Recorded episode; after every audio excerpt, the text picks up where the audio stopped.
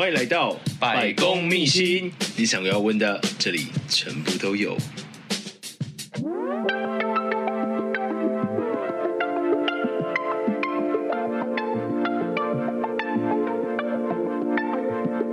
大家好，我是诗礼先生。现在跟大家宣布一则重大消息，就是我们百工秘辛的赖社群已经开张喽。如果想要更了解我，或者是想要跟我有更多的互动的，都欢迎在资讯栏下方点击我们的赖社群连接，加入我们的百工秘辛听友哈拉群。好了，接下来就进入正式的节目喽。大 家好，欢迎来到百公秘辛，我是节目主持人十里先生。今天我们邀请到最美丽的 DJ 珊珊。Hello，大家好，我是珊珊。我刚刚在片头的时候，好像把那个珊珊念珊珊。哦，没关系，都可以。所以我想请教一下，是 DJ 这件事情是广播电台的主持人，我这样的描述是对的吗？对，没错。嗯哼哼，当初为什么会成为就是广播电台的主持人？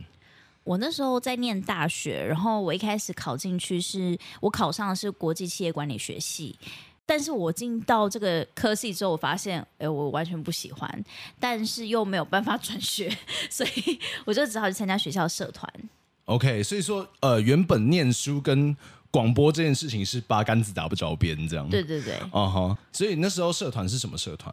叫做学生实习电台。嗯哼哼哼。嗯、所以那个电台就开始在做节目的录制跟播送，这样吗？对，没错。嗯、但我觉得很特别的，就是我可以跟失礼先生分享一下我们的那个学校电台。我是念长荣大学，所以那个电台叫长荣之声。嗯、对，在这里帮他们打广告。哎。我好像有看过长，现在还有的。对，对，现在还有。嗯、对，因为在南部其实电台学生电台就那几间，不多。所以长荣之声应该还算有一点名气，稍微有名。对对对，非常有名。刚谦虚了这样。然后，因为我们那时候，它很有趣的是，它整个电台的营运都是学生。哦，全部都是有学生。有一个老师，有一个老师，嗯、然后台长也是老师。嗯嗯。但是其他不管是你今天值班啊、控音啦、维持整个整洁啦、设备维修什么，都是学生我们自己要去会的、去学习的。嗯就是我们学生自己在经营，所以会有学长带学弟妹嘛？不然我进来的时候就可能就是对这些东西都不了解。会，嗯哼，对，就是我们学长跟学弟制这些都还算蛮蛮严格的。但是我觉得，呃，有一部分让我觉得还不错，是因为。其实，在电台里面很有家的感觉。嗯哼嗯，我们很常会下课，然后没有事嘛，就去电台，然后大家会三五好友就在那边聊天、啊，在电台里打牌，对，然后吃火锅这些事情，真的会有吗？对，而且我们每一天都会有要排班，就是睡在电台里面。哦，真的假的？真的。所以那个学生电台是二十四小时必须有人在的，对，没错。所以就会可能有安排一到两个，就是会要睡在录音室里面，我们要自己打地铺哦。等下，我我好奇一件事情，就是、嗯、你们那个社团的电台是全部都是 live 的直播吗？没有没有，当然有预录，嗯哼哼，对，也有预录。可是我们就是必须要确保。电台里面的安全，怕遭小偷，或是？你看，现在现在不是二十一世纪了，大家都有门锁这件事情，你知道吗？不知道，你知道学校有学校治安有时候 学校不是更安全吗？而且我们还有一些节目带要安排，对、uh，huh 要排进去才可以播放。我问你，我可以，我可以说你也是南部吗？你住南部？可以，可以，可以，可以。你知道长荣大学旁边是台南监狱这件事吗？那更好啊，因为他们全部都被关在里面呢。没有，更可怕，好不好？所以，哦，OK，所以台南监狱旁边真的常发生事情吗？呃，我们我印象当中，我在那边念四年，我可能有遇过一次还两次，是里面的那要怎么讲，犯人吗？暴动？不是暴动，是他。跑出来哦，越狱，对对对对哦，对，印象中有，所以是学生抓到的，没有没有，就是学校会广播，他就会说，请学生就是天黑之后尽量不要再出来了，这样好可怕，很可怕。对，好，那听起来是真的蛮有必要安排人，睡在录音间，毕竟越狱的犯人对，你要躲哪？对啊，你就到处跑啊，学校很大哎。OK，所以那时候居然要轮，就是轮班，我第一次听到这件事情，我很压抑，对我非常压抑，就是嗯，哇哦。对，对，我们是要轮班的。好，所以说，因为那时候就是电台是大家会一起，可能一起玩啊，或者是一起像家人一样的感觉，而且还要轮班，然后又有学长学弟制，对，你们就只是一个活在校园里面的军队吧？呃，所以招到的人数越来越少，所以要趁现在再再帮那个长隆之声招生。其实电台真的很好玩啦，真的。真的，你觉得那时候最好玩的事情是什么？最好玩的事情哦，因为我本身我不是一个很很喜欢群体生活的人，但是因为我加入电台之后，我突然觉得，再就是我是北部小孩，嗯，所以我到那边其实我有一个归属感。我在电台里面找到我自己的归属感，然后我认识的人很少，因为我身边的像我们班同学很多都是可能真的本来就南部，然后以前又是都认识，你知道，就大家都留在南部念书。可是我们光是我们系上北部来的只有我跟另外一个男生，就两个而已，嗯、对，所以就很少。所以我那时候到到那个电台的时候，就是大家都对我很友善、很热情，就是我慢慢就觉得，哎，我是有被照顾的。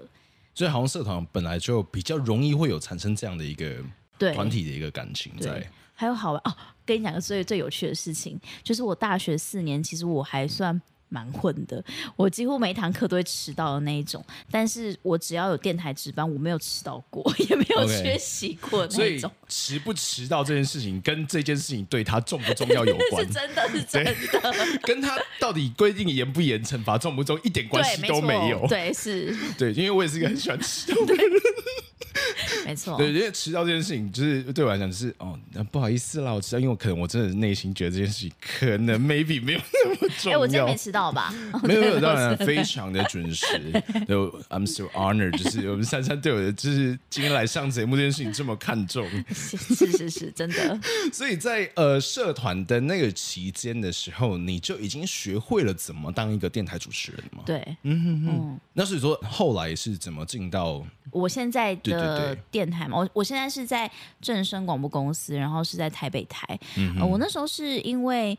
暑假要找实习，那因为我本科系是国企系，那国企系它有一门课，就是如果你有去实习的话，你下学期就不用去上课，但是你这个实习的部分，你就是可能真的要到企业去实习，其实是为了免修学分，所以去实习。对对对对，我其实有一部分是这样想，然后再来就是因为我之前就一直会听，可能身边的呃长辈们就说：“哎呀，实习怎么样？实习怎么样？”我就觉得。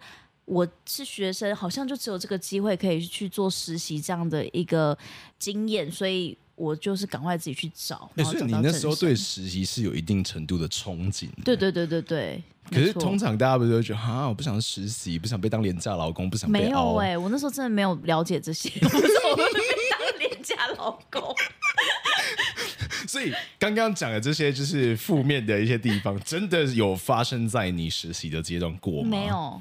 我很幸运，我没有，因为刚好我们在正生的，我我觉得正生他们很棒，是因为他们在帮学生安排实习，是真的给课程，嗯哼，每一天都有课程，所以你每天都在上课，然后你完全不会觉得说什么被当廉价劳工，因为我有一些同学，像是他们可能真的，我不是本科系嘛，但是我像电台有很多都大传同学，嗯，他们很多都会去剧组，或者是去什么工作室，然后。就常常会沦落到要去订便当啊、订饮料这一种，要不然就搬东西啦。对，可是我后来，我现在已经出社会了，我回过头想。确实，实习生在做这些事情。对啊，你能干嘛？因为毕竟你也没有受过专业训练，然后你对真正的业务其实是没有也不熟，对啊，对，所以你就只能订便当。对，但是你想想看，你订便当的时候，你也可以从中去观察一下。当然，我不是说鼓励说一定要变成廉价劳工这件事，因为当然你还是多少，我觉得学习这件事情真的是要你自己要有这个心，别人怎么样去带你或者什么，你没有这个心，你还是学不到东西。对，所以我觉得关于实习这个观念，因为我自己有实习过，所以再就是我还后来还有在带实习生，所以我自己就会有这样的一个感触，对不对？所以经过在暑期实习这件事情，然后就认识到了正生这间公司，对。然后在一毕业的时候，就迫不及待投进了正生的怀抱里。哦，我没有毕业就去，就，就到正生了，就已经开始，就是还没毕业之前就已经开始在做电台 DJ 的这件事情。嗯嗯哼，所以因为那时候我们在呃上市的播客年会，也就是在那时候好像十一月中左右，那时候就有认识到珊珊老师，然后珊珊老师那时候就有介绍说，呃，他是那个金钟奖的得奖 DJ，对，然后那时候你说他那个奖项是一个什么样的节目的奖项？哦，我的奖项是社区节目奖，嗯哼，社区节目奖，然后得到。金钟奖的肯定。那我也有入围过几次，就是金钟奖的社区节目奖跟主持人奖。嗯、但我现在只有先拿下一座，对。所以在就是未来生涯中，立志就是把两座都拿下来。对，我希望是这样子。嗯哼哼嗯。所以，哎，那时候的这个，你说它是社区的这样的一个奖项，那你得奖的那个节目是什么节目？哦，叫做《幸福藏宝图》。嗯哼，它是一个什么样的节目？它就是。呃，我会走遍台湾各个社区，也不到各个，但是我会去发掘有特色的社区或是人，然后呃，把它制作成一个半个小时的节目内容。对，那其实社区的理由是，就是说，只要你们是有共同一起有兴趣，然后结合在一起啊，或者是一起住在某个地方，这都就是社区，不一定是说什么里，嗯哼，对不对？了解，对，所以我能做的层面其实还蛮广的，能够去发掘题材也很多，嗯、我觉得蛮有趣的。你在做这个节目的期间大概是多久？就整整个节目的过程当中，你是说我一集吗？还是就，就是从开始做这件事情到就是现在？对，你说几年吗？是这个吗？哦，对对对对对，哦。我想一下哦，我一开始进到正声，快要十年喽。对，所以现在还在持续进行，对对对，对，还是有在继续。哇哦，听起来很厉害。所以说，呃，你现在在正声总共服务了十二年，哦，八年，八年，我现在八年，嗯哼，对对对。那我这个节目差不多七年，嗯哼，对。哇，那就是等于说，你从几乎是一进到正声开始就在负责这一档节目，没错。那在这个可能七年的过程当中，就是你觉得哪一个社区让你就是最印象深刻的？嗯、呃，印象有两个哎，我可以分享，可以，没问题。哇，其实。不止三个，越讲越多。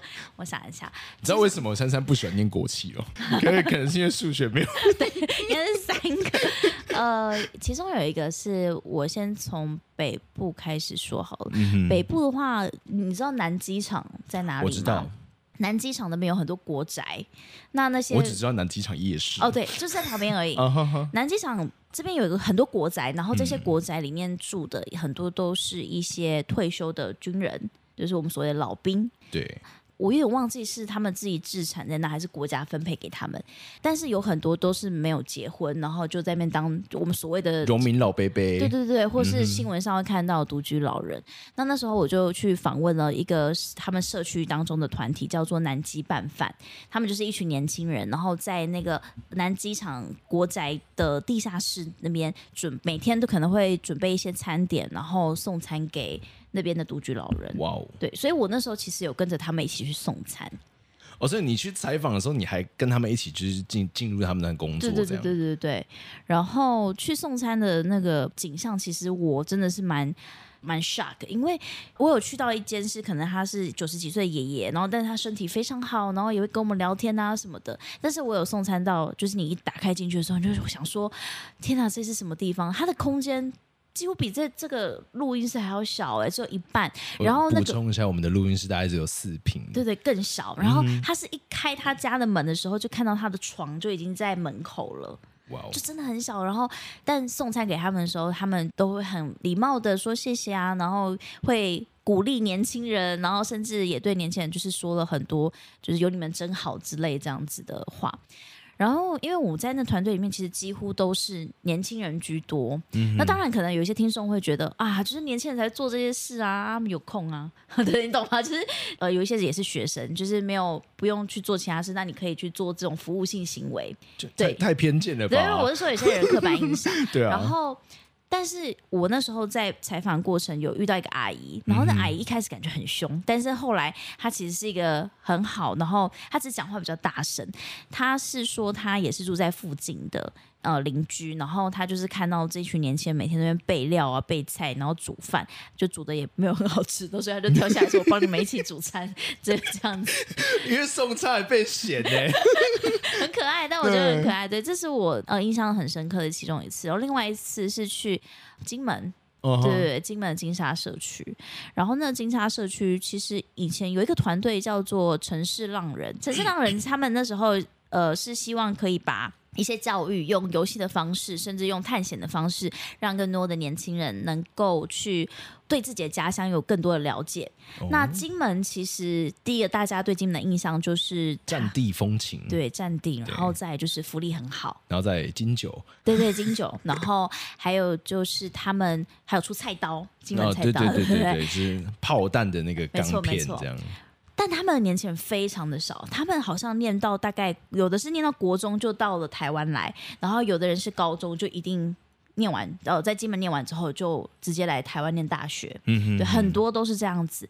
那他们的那些孩子们就是。学生们就是超无聊，都跟我说：“哦，金门真的没什么好玩的。”所以那一次，城市浪人团队就将他们的一个理念带到那边去，然后举办一场活动，是去金沙社区里面有一个很旧、很旧、已经废弃的戏院，叫金沙戏院。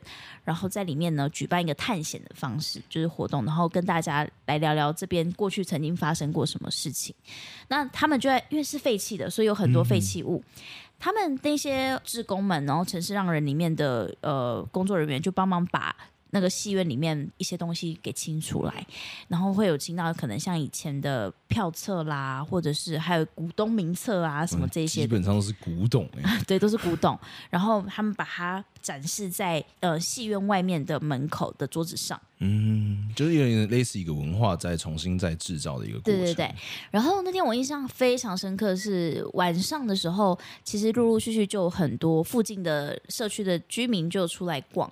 那就有一群阿姨叔叔就在那边翻那个桌子上面的名册，然后就用台语说：“哦，这些像啊，然后什么什么，就说他们认识。”哇塞！然后其中有一个阿姨，我就就问那阿姨，我就说：“哎，阿姨，你有看到这个上面的名册名字？我刚刚看到你很激动，哎，就是是你认识的人吗？还是你家人吗？”他说他看到他爸爸的名字，然后他说爸爸已经过世非常久了，然后他觉得哇，又重新又看到爸爸名字在上面，其实因为你知道，你懂吧？一个突然一个回忆被拉回去的那种感觉，然后我就说，我就跟他讲说，哎，那他说他爸爸其实是从中国大陆那边过来的，嗯哼嗯，然后但是他结婚的对象，因为他妈妈应该是就是台湾人，嗯，对，但就是住在金门嘛。那他说他爸爸一直以为有一天他还有机会回到中国去。他说他很想念那边，但是一直到死了都没有回去过了。对，因为那时候就战乱，他就都没有回去过了。然后他边讲的时候，他就说：“哇，我爸爸真的很怀念那边哦，这样子。”然后我就问这位阿姨，我就问他说：“哎，那阿姨你为什么会选择继续住在金门？”对，他就说：“其实他他跟他哥哥年纪差很多，然后他哥哥那时候。”已经有家庭了。嗯，有一天他们在戏院看电影的时候，刚好有一有一个那个宣传炮弹砸下来，发射过来。炮，你在那天年会的时候，你有解释过。对，就是他们会夹传、呃，为了要对宣传类似那种什么统战的那个东西，然后就会有那个发射那个炮弹，里面夹带着很多的宣传单，然后过来。但是那个东西虽然说它本身是没有火药、没有杀伤力的，但是如果直接被炮弹砸到，还是，还是对啊，断手断脚这样子。嗯、对。总而言之，他是说他的侄子就是哥哥的小孩，因此受伤，然后他大嫂非常的生气，也觉得这边太危险了，他们就全部都移民移到搬家搬到台湾本岛，举家搬迁到台湾。但是他说他很想去，嗯、他但他年纪太小，然后再就是他爸爸妈妈不愿意离开金门，因为他爸爸一直觉得他有机会回中国大陆啊，对，觉得比较近啊。对，所以就他就一直都是在，后来就跟金门人又结婚，然后就一直都在这里。真的是又回到一个就是过去时代的一个对对对对对对。然后然后我还有印象是我们那天好像时间是我们是可能下午六点就开始举办活动了，然后这场活动可能到晚上的八点半左右就是差不多结束。就有一个一个小女生就骑脚踏车，她看起来应该是国中吧，她骑脚踏车，然后来哇，她是满头大汗，然后就问我说：“姐姐，请问结束了吗？”我说：“哦，对啊，是快要结束了，怎么了？”她就说：“她早上的时候有听到他们校长在分享这件事情，说哦，在金沙里什么金沙戏院有一场活动哦，然后是一群从台湾本岛的年轻人来这里举办的哦，大家可以去参加，免费的。”她说。我们校长跟我讲错理了，我跑错地方。他就说他很想参加，然后就骑脚踏车嘛，就晚上八点 就差不多要结束了，对，然后就 他就来，他就说哈哈，他说校长竟然给我讲错地方了，我就觉得很可爱。这可能在某一个里，就是有可能他整间学校都在那边，的，对，对，对，就很好笑，就很可爱，就对了。然后反正我在那边真的是在，因为我也是因为采访关系才去金门，所以。我第一次知道说，哦，原来金门不只是去参观那个可能一些过去战役留下来的古迹，有时候其实听听他们的故事，我觉得也蛮有趣的。对。嗯我觉得其实这两个故事的一个共同点就是，他们同样都是在这个社区里面，然后可能结识的缘分啦，或者是他们的一个共同互相支持的一个那个心。对对，像南机场这件事情是像老兵跟独居老人的问题，然后这群年轻人他们关注到了这些东西，而发起了这样的活动。嗯，对。那再来就是金门这件事情，因为金门他们其实大家可能对金门比较没有什么印象。但是因为金门，他们为什么他们的福利会给这么好？他们让他们的小孩子，他们可以是免费读书读到大学的。对对对，他们的目的就是希望可以把年轻人留在金门。对啊，那因为大家就是觉得说，哎，金门这毕竟它是一个离岛，那它可能也没有那么的方便，跟机能性没有那么好，所以大部分年轻人会选择说，可能我在大学的时候我就离开金门，嗯、然后可能到台湾本岛了，这样。对啊，所以像如果说。在办这些活动的过程当中，可以让更多更多的人可能对这些土地有另外一份的认识跟情感的一个交流。我觉得它它就是一个很棒的一个社区文化再造的运动。然后这是两个嘛，我还有第三个，第三个在桃园，嗯、它这个地方是一栋建筑物。嗯、那这栋建筑物它的名字叫做脊髓家园。然后你进去之后呢，那边的住户全部都是。没办法走路的，都是半身不遂的，都是要推轮椅的。然后他们很多有的是先天的状况，身体状况，然后有的是后天出意外。那他们会住到这边有一个原因，是因为他们都想要自己生活。他们不想要在家里面造成家人的负担，然后甚至他们希望可以赶快跟社会有接轨，所以他们选择了这个地方。那他这个是一个，就是我脊髓中心还是脊髓协会，他们一起就是募资，然后所建立起来的一个呃一栋建筑物。那它里面就有很多的设备啊，跟东西，其实都是 for 脊髓有问题的朋友，嗯哼，哼，对对，就是比较方便。但是我我觉得我那时候去的时候有遇到，就是说。采访的时候，就是有一个呃小姐就跟我讲说，她其实从小的时候她就是不能走路。然后他家人对他非常的保护，做任何事情都是哦，我们来就好，你不要就是动或什么的。然后一直到他成年了，他说一直到成年，其实他要去巷口买一碗面，他妈妈都不太愿意让他自己出去。成年了，嗯，他后来的工作，但是他都是只能做那个呃，在家里可接案的，对对对，画画啊这样子就接案的。那他是一直觉得他很希望可以独立。所以他才跟他妈妈要求说，他想要搬出来住。好，然后我我就说，那你搬出来住之后，你有遇到什么状况吗？他说他第一次自己去呃小吃店买东西吃。但他那时候去的时候，就又遇到一个状况，因为我们台湾有些小吃店不是前面会架很高嘛，对，不对？他没有办法上去，因为就是不是一个就行动不便，对，行动不方便，他轮椅也没有那个无障碍空间，不可能嘛，因为那个店就小小的，小吃就是很老旧，对对对对。然后，嗯、然后老板也没有看到他，因为他坐的轮椅其实 没有办法直接看到他，你知道吗？太地狱了吧？对啊，然后我就觉得哦天哪，好惨！我就跟他讲说，那你后来怎么办？后来他说刚好有其他点餐客人看到有帮他一起点这样，哦、然后我就说哦，所以其实你慢慢的感受到，就是生活当中其实有非常多的困难。他说对，以前他都感受不到，因为都是家人帮他处理的好好的，然后保护他。嗯、他说这都不是我要求，但是因为家人出自于爱，对啊，对啊，才帮愿意帮他们做这些事情。那他也，他后来哭了，然后我就吓到，我想怎么办？我要中断访问嘛？但是因为我通常我都会说，呃，我我们有没有需要先停止一下，让你恢复一下情绪？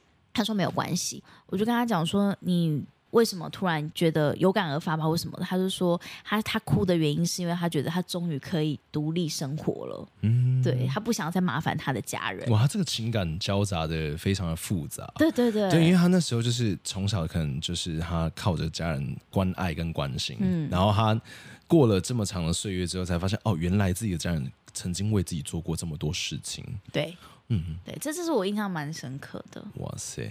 我刚听完这三三个案例，其实我就发现说，哎，真的社区这件事情跟我们原本想象的好像不太一样。对，因为可能我们就觉得，哦，社区就是你们住在这个可能这个里，然后这个地方，然后这个里就叫一个社区。可是在刚刚珊珊老师他们你你解释的，就是你们在做的所谓的社区这件事情，好像是你们只要有一个共同的目标、共同对理念，然后去结合在一起。然后为了这个目标而努力的人都可以称作这样的一个社区。对，像那个南极拌饭，他们其实成员都不住在登机上。对，就那个煮饭的那个帮忙煮饭阿姨，她是住在。可是他们为了每天要给这些独居老人送饭，所以他们后来就都住在那边。没有啦，就是会每天骑摩托车去这样子。真的是很发心耶，对，发自内心的法喜充满。没没错，而且我觉得我是因为主持了这个节目之后，我才可以去感受到更多就是情感上的连接吧，因为有一些。有的时候，你可能我们在录音室，而且我的节目是因为我要走出去去录音去采访。可是像我有一些节目是坐在录音室里面，然后就是这样一对一，我们就这样访谈。有的时候，其实你没有办法去发掘最真实的人性。跟那个最直接的情感，因为我们都在这个空间，我们也都知道说哦，我们等一下要访问了，所以我们都已经要准备，预期心里都已经准备好了。嗯、那我所回答的内容跟答案，有的时候可能是我经过思考，然后经过自己想说哦，经过润饰，还有经过剪辑师剪辑。对 对对，所以所以我觉得有时候我出去外面采访，很多时候真的可以最直接的去采访到他们的情感的连结，然后还有他们当下那个最真实的感受，还有另外一部分，因为那。这边是他们最熟悉的环境，所以他们可以更自在的去表达自己的意见或是想法。嗯。还有另外一件事情，就是因为你在访问的过程当中，同时也参与了他的一小段的人生。嗯、对对对对对，对啊、所以我才会说送餐，我就是一定要跟着他们去。你知道我，我我每次出去采访，其实都是从早上甚至到晚上，所以一整天。我好奇的是，你们那时候出去录影的时，呃，看录音吗？是只有录音，还是也有影像？自己录音，然后我可能就是影像，是用照片或者什么方式，就是自己自己拍。因为其实感觉你在做这件事情，它其实。已经可以影像化，就是做成对对对对。对啊、可是我就是有时候真的 没有办法，就不要只跟那个一人多工 做合作，可能要跟公视合作这样。是，没有开玩笑的，就是因为毕竟就是珊珊还是在就是广播电台里面做一个节目主持人的 DJ。对对对，这样，所以他还他的这个媒体的特性，他还是属于就是声音的一个节目。对，嗯。All attention, everybody！我是失礼先生，Mr. Sorry，Nice to meet you。很开心能够在这个时间段跟你们相遇。会听到这里的，我相信都是非常非常死忠的粉丝。那很开心，就是你们一路以来支持，从二零二二年到二零二三，到现在已经要二零二四年了。很感谢你们这段时间的收听与陪伴。那失礼先生在即将跨入二零二四年之前。好，这边准备了二十份非常精美的礼品组要送给大家。那这个礼品组呢，大约市值约在一千块左右，所以也不算个小礼物，是已经对，这它已经是失礼先生预算里面的最高的一个额度了。所以很希望就是可以传达失礼的这一份感谢给每一个听众朋友。那如何获得这个抽奖资格呢？就是到 Apple Podcast 百工秘辛的节目下方进行五星好评以及二十个字以上的留言，把这个东西截图私讯到施礼先生的 IG 的粉丝专业，我就可以确认到说，哦，你已经完成了呃获得这样的一个抽奖资格。那为什么要我就是私讯这一段？就是我就必须要确认说我在抽到礼物的时候，我可以联络你，然后把这一份礼物寄到你们的手上。那也祝福大家，就是在二零二四年的时候，工作都能平安顺利。那如果大家说没有听清楚的，记得往前回，大约是一分三十秒的时间，好，那往前重新再听一次，怎么样去参加这一个活动抽奖？那如果有听清楚的，OK，大家记得手刀到我们的节目连接里面去，给我们的五星好评以及留言。好了，那接下来就是我们下半段的节目喽。在这七年过程当中，你有遇过就是让你觉得非常困难，或者是让你觉得很低潮的事情吗？很多都不能讲哎，很多都不能讲。为什么很多都不能讲？我可以好奇不能讲的。有些 商业就是商业上的问题啊。所以商业上的问题会有造成你很低落的状况呢？嗯，对，嗯，因为讲真的，其实现在每一个人。要需要斜杠的身份很多。嗯、那我我自己觉得斜杠这件事情会快乐，是因为这是你想做的事嘛，是对不对？但如果你今天你的斜杠是因为你逼不得已必须要这么做的时候，你就会不开心，你就会觉得这是一份压力。是对，所以我现在有时候会面临到这状况，但是我也是不断在调试自己。那我曾经有遇过最难过的一件事情，应该是对自我的质疑吧。其实我是，所以你那时候就已经得过了金钟，对对对，然后你居然还会有就是面对自我的质疑，哦，你得过才压力更大，因为大家会用更高标准在看你，那你自己对自己的标准也会变得很高。对，再来就是你。一开始我拿到金钟奖的时候，其实我我我才刚入行第二年还是第三年而已。哇塞！对，所以我我年年那时候年纪很轻，就是很小就是拿到了，所以其实有时候有一些可能在业界的前辈就会觉得说，凭什么？你懂我的意思吗？对，就年少得志大不幸，就跟那个金马奖的那个状况一样。会不会是跟那个郝邵文的那种状况是一样的？我童星小时候就会有那个明星光环，然后长大之后大家就对你那个期待会非常高。嗯，可是我没有那么小，所以这个还好，这个比较还好。但是会有一些前辈会觉得说，呃，你这么菜，为什么你可以拿？对对对对对。嗯、哼那再来就是有一些人会对你有一些质疑，就会觉得说。嗯，你又不是本科系的，那你拿到你真的有专业吗？这种感觉，对，是。那你在遇到这样的质疑的时候，你怎么跟这些质疑的声音相处？我就又拿了一个奖跟他们证明啦。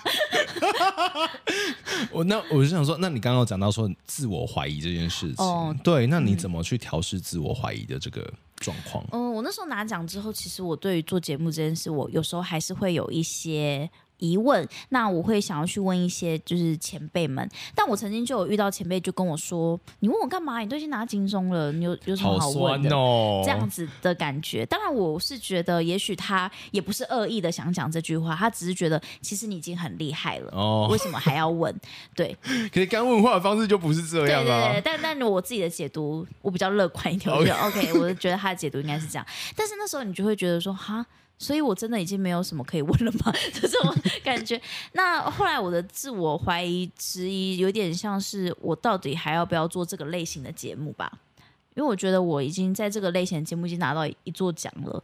其实那时候也有很多人在问我说：“你要不要考虑去跨领域再做其他类型的？”嗯哼哼。我觉得也在思考。那其实我我自己也很喜欢音乐。但是我一直不觉得想要去参加音乐的节目类型的报名。Why？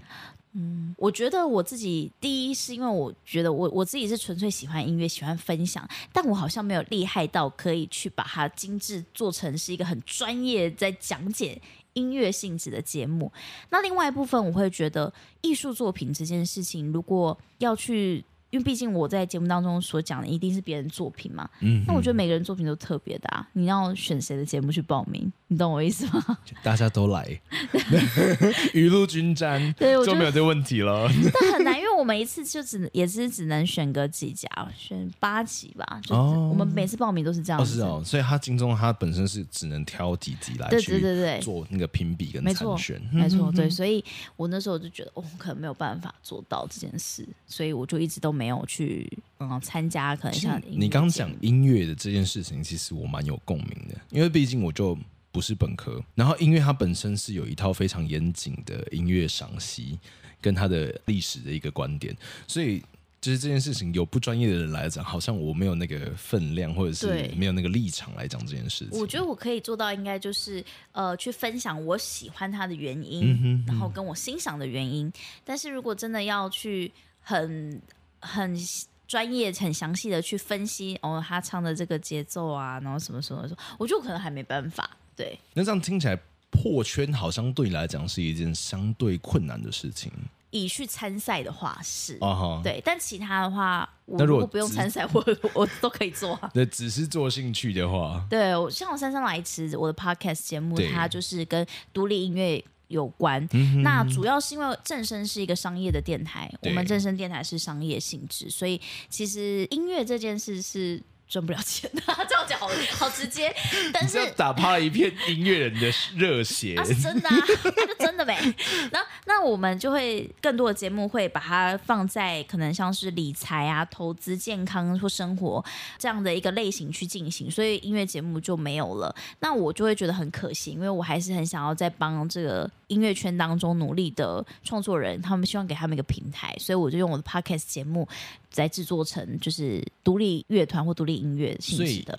姗姗来迟的这一个节目，大概是在呃你的职涯的大概哪一个阶段去创立的这个 podcast？应该是前，因为疫情就三年嘛。对对对，可能是疫情，应该四年前。Wow. 对，应该大概四年前的时候，其实那时候其实是公司一个政策啦。其实因为我自己那时候就会觉得说，哦，这个广播节目其实应该就差不多。但是因为那时候我们电台是希望我们还是可以跟年轻人接轨，然后也可以跟现在媒体圈有更多的算。是衔接交流，对对对，所以就有一个 podcast 专区出来。嗯、那我那时候有点算是被，我是公司少数的年轻人，所以就是被赋予这个责任。哦，等下，这这期节目是不能让正声广播公司听到，还是我帮你把所有正声都逼掉的？没没有，是真的，我是说真的。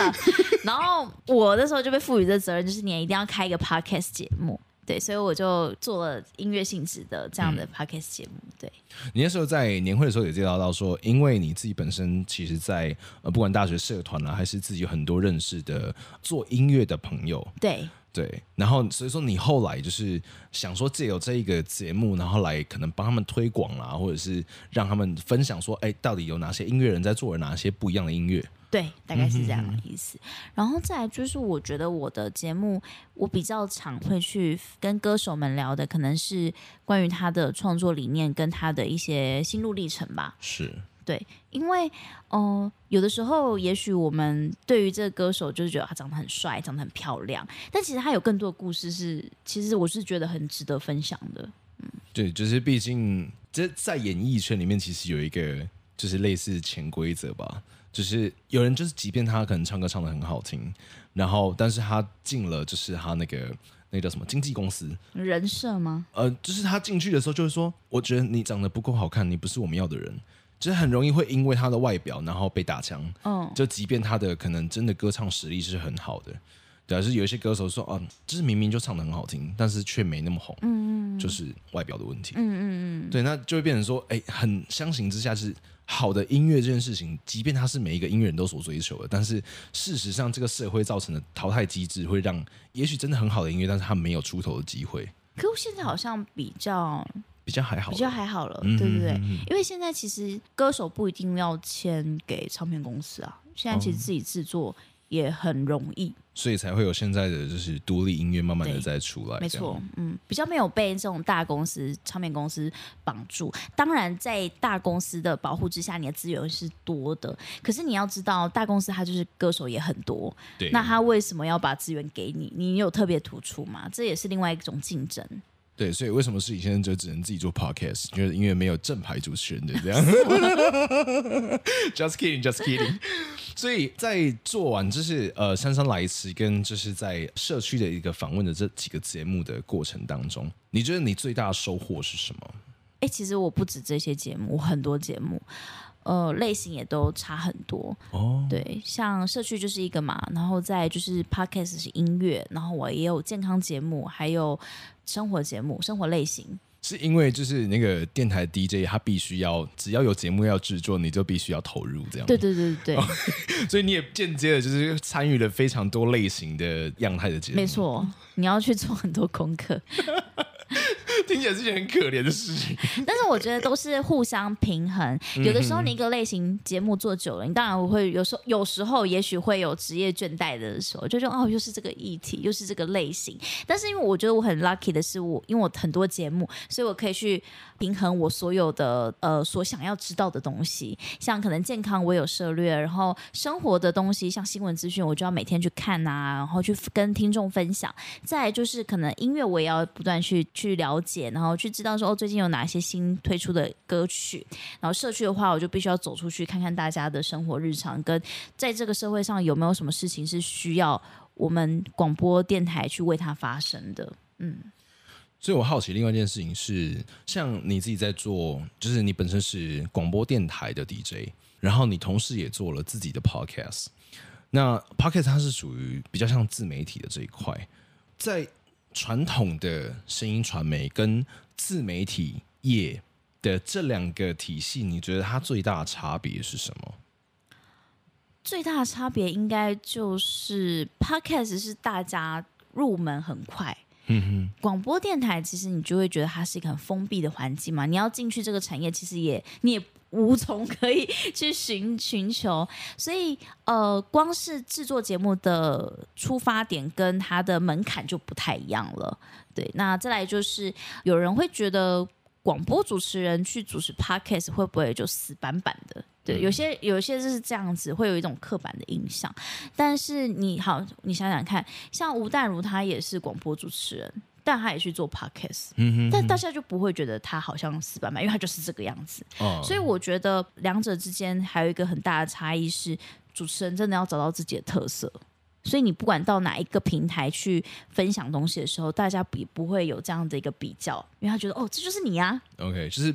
做你自己，而不要被任何一种形式来做界定跟对框架。那再来就是广播，你刚刚讲到，就是广播它是一个没那么好入门的一个职业。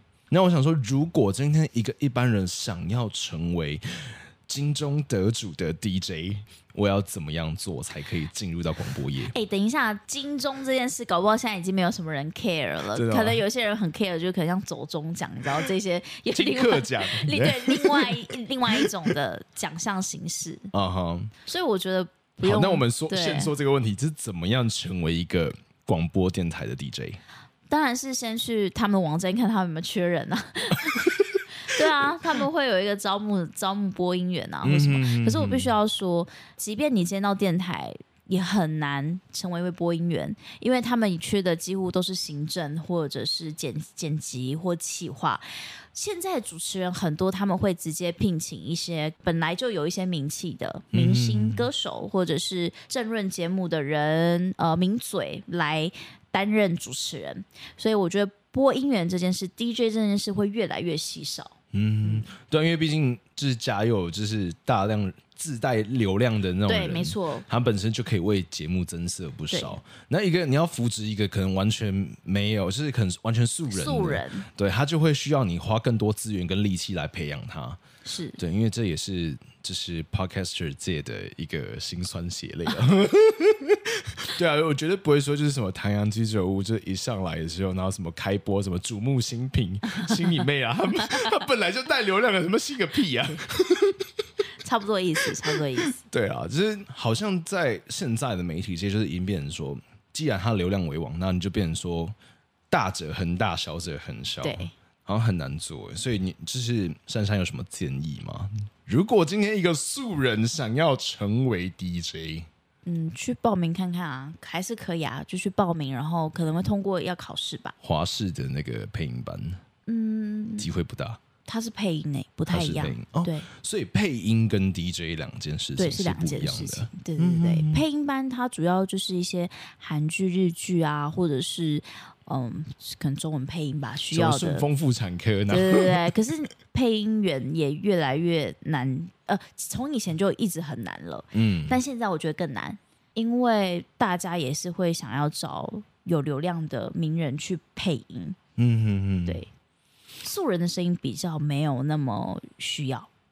哇，天哪，那听起来是已经是一滩死水了，是真的啊。好，那我们今天节目就录到这。但是我觉得，我觉得没关系啊。我觉得大家都可以，就是尽量去发挥自己喜欢呃专长，然后去找寻自己喜欢做的事情嘛。那我好奇一件事，就是近期有没有素人崛起的黑马？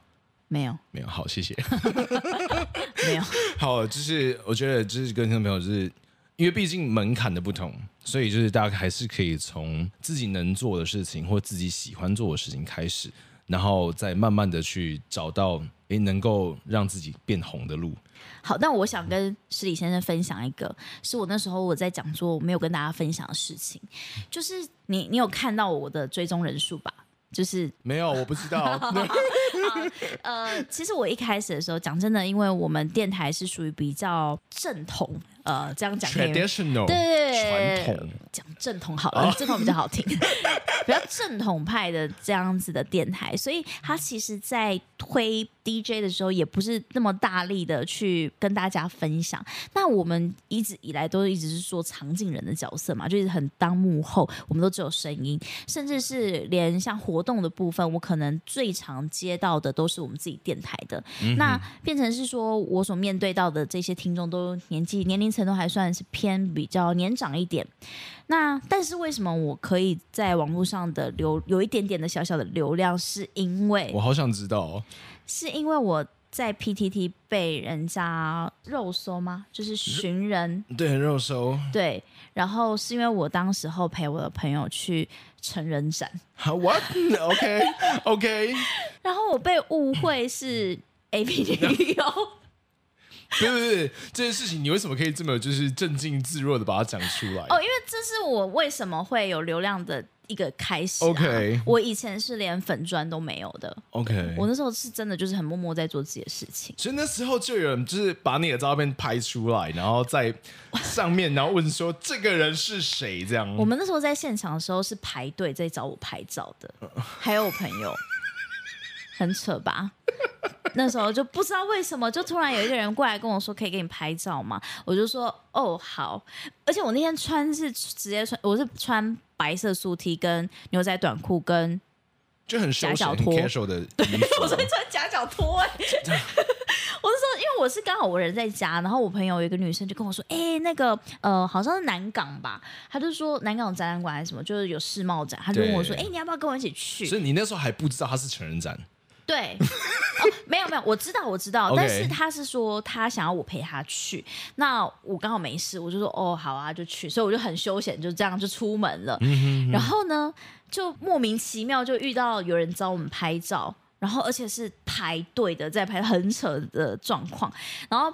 拍完照之后，就其实就会有人问我说：“哎，你有没有粉砖？就是可以可以就是 tag 你或什么嘛？”我说：“我没有，我就只是一个素人这样。”那然后还有人问我说：“哎，请问你是哪一家公司的？”还以为我就是成人展里面，你知道其中一个。说我是正声的。女优对，我说：“哦，不是，我是做电台的。” 然后后来这件事情之后，我就回家就。发现有人在 P E 上面就 po 了跟我们拍照的照片上去，然后就说问问说是谁这样子，然后就底下就开始很多人就在问啊。然后当时我的高中同学，因为其实我讲真的，我第一个我是一个很懒的人，所以我就没有去就做什么什么开粉砖什么这件事。我的粉砖是我高中同学帮我开的。难得。他们就 直接，我跟你讲，我高中人真的是，他们真的很棒，他们就直接帮我开好之后给我账名，就跟我说：“珊珊，这个之后就是你的你的那个粉砖喽。”然后我就说：“哦，为什么要做这个？” uh -huh. 他就说：“其实那时候他们讲了，跟我说的，他就说。”嗯，你是广播主持人。他说：“我知道你一直对于自己是一直觉得自己就是幕后，就是一个藏镜人。但是既然你是媒体，你就应该要多去曝光自己，让人知道说你在做这件事情。因为你做这件事情是必须要让大家知道的。”你高中同学非常懂得如何行销。对，然后所以我就。就跟着好，就开始有在我的 IG、我的呃脸书粉砖等等，就开始让大家知道。然后他们还会上去，因为我没有 PT 的账号，我是我是潜水。然后 PT 他们就有账号，就上去说：“哎、欸，这是他的粉砖，大家赶快去追踪。”然后就突然就一直那个人数就一直跳上来，是因为这样子。OK，就是对，大概这真的是爆红的方式千奇百怪。对啊，就是你也不知道你会。突然爆，那时候我忘记有一句不知道是谁讲的，他说现在在二十一世纪，就是每个人都有爆红十分钟的机会。对对对对对对对。就是也许你可能在不停的尝试当中，你怎么会知道下一个不是你？对对啊，所以说就是大家也不要灰心，不要气馁，就是也许。每个人都有这十分钟，但是机会是留给准备好的人。对，可是我那时候我要的也不是说我觉得我想要红，uh. 而是我希望让更多人去听我的节目。然后，因为大家都会觉得说广播本来就是个夕阳产业，甚至会有人觉得我打开广播听到又是一些就是听起来应该老人节目。对对对对，所以我会希望借由这种方式让他们去。再次回国来听广播，嗯，然后我会呃跟他们分享现在的一些社会议题，或者是我去采访遇到的一些状况，这样子，希望他们可以关注。嗯，好的，今天还是很感谢珊珊来分享，就是关于她在 不管是做 podcast 或者是做 DJ 的这个心路历程。对，那我这边有一个最后最后的一个问题，啊、最后了没了？觉得意犹未尽吗？我想就是好奇的是，就是对广播这个行业，嗯，你也看到他现在正在可能可能面临了一个逐渐式微的一个状态，就是你对这个你待的这个可能待了八年的这样的一个产业，嗯、你有什么样的期许？或者是你希望跟你的行业有什么样的真情告白之类的？嗯，呃，虽然说大家会觉得广播越来越少人听，但是我相信还是有人需要我们。比方像是我知道我们有些听众是看不到的，那他们只用听的方式来知道今天发生什么事情。哦，今天天气会有晴天哦，会有会有雨天哦。然后还有就是有一些有些人他可能。很少出门，不管是后天或先天影响等等，有些人本来就不喜欢出门，他可以就广播就直接去了解到今天的呃发生有趣的事情或好听的歌。那再就是有一些可能是开夜车的朋友，他们有时候讲真的。你自己一个人开车的时候，你其实听歌听到会觉得哈，我好想听到有人在讲话哦。Uh-huh. 那除了 Podcast 之外，其实广播就是一个最方便的选择。你只要转一转那个频率，就会有人陪你聊聊天。嗯，对。所以我觉得还是会有人需要我们。那大家都会觉得说啊，就是这是一个夕阳产业或什么的。但我觉得我们很努力的借由其他的方式去，当然我们也要赚钱嘛。我们用借由很多其他的方式去赚钱之外，我们还是在自己的岗位上继续去服务这些需要我们的。的听众，这听起来是一个非常有使命感的发言。对啊，是啊，嗯、哼哼，尤其是当你知道是，其实我不知道有谁听我节目，但是当你接到一通两通，然后跟你说，哎，珊珊，我我很想听一首歌，你会帮我在明天节目点的时候，光是这样子一位听众，我都觉得我还是要继续主持节目下去。哦，真的觉得所有的就是不管是 podcast 或者是广播。他们的就是不管是主持人或者是你的播音员，你在做这个工作的时候，它是其实是一个非常孤独的路程。对啊，因为你永远都是只有自己一个人，然后你在面对着你的麦克风，面对着你的机器，但是真正听到的就是你的声音的这些人，因为你用你的很温柔的声音在陪伴他们，然后可能在你不知道的时间、不知道的角落，即便你可能看不到他，但是你还是。用了你的声音给，就是陪伴他们度过了一段时间。对，之前金陵女中的老师邀请我去他们社团演讲，然后那老师跟我讲一句，社团老师跟我说，他是有一次开车的时候听到有主持人播了南拳妈妈的《牡丹江》，然后他就觉得天哪，好好听，就继续听下去，然后 然后才知道说，哦，我叫珊珊这样子。OK，哦，完成一万的桥梁，对对对对对，没错。对，完了，直接一个铺路年头头同一个年代了。好了。我们感谢我们珊珊老师今天来到我们的百工秘辛，那我们就下集见啊！等一下，稍等一下，我接下来会把珊珊老师的就是 IG 或者是他 Facebook 的粉砖放在我下方的资讯栏，所以如果想要认识珊珊老师的，或者是想更认识我们关于广播的这块产业的，都欢迎点击下方的资讯栏的连接到珊珊老师的粉砖喽。谢谢大家，也谢谢施礼先生的邀请，谢谢谢谢。那我们就下期见了，大家拜拜。以上就是今天的百工秘辛。如果喜欢我的节目的话，记得订阅，然后分享单集给你的亲朋好友。最后，最后，如果各位有工商需求，或者是你们有推荐朋友想要上这个节目，或者是对我们节目有话想说的，记得到 IG 搜寻施礼先生，咨询我的小盒子，我会很认真的看着每一封来信。大家下期见喽，拜拜。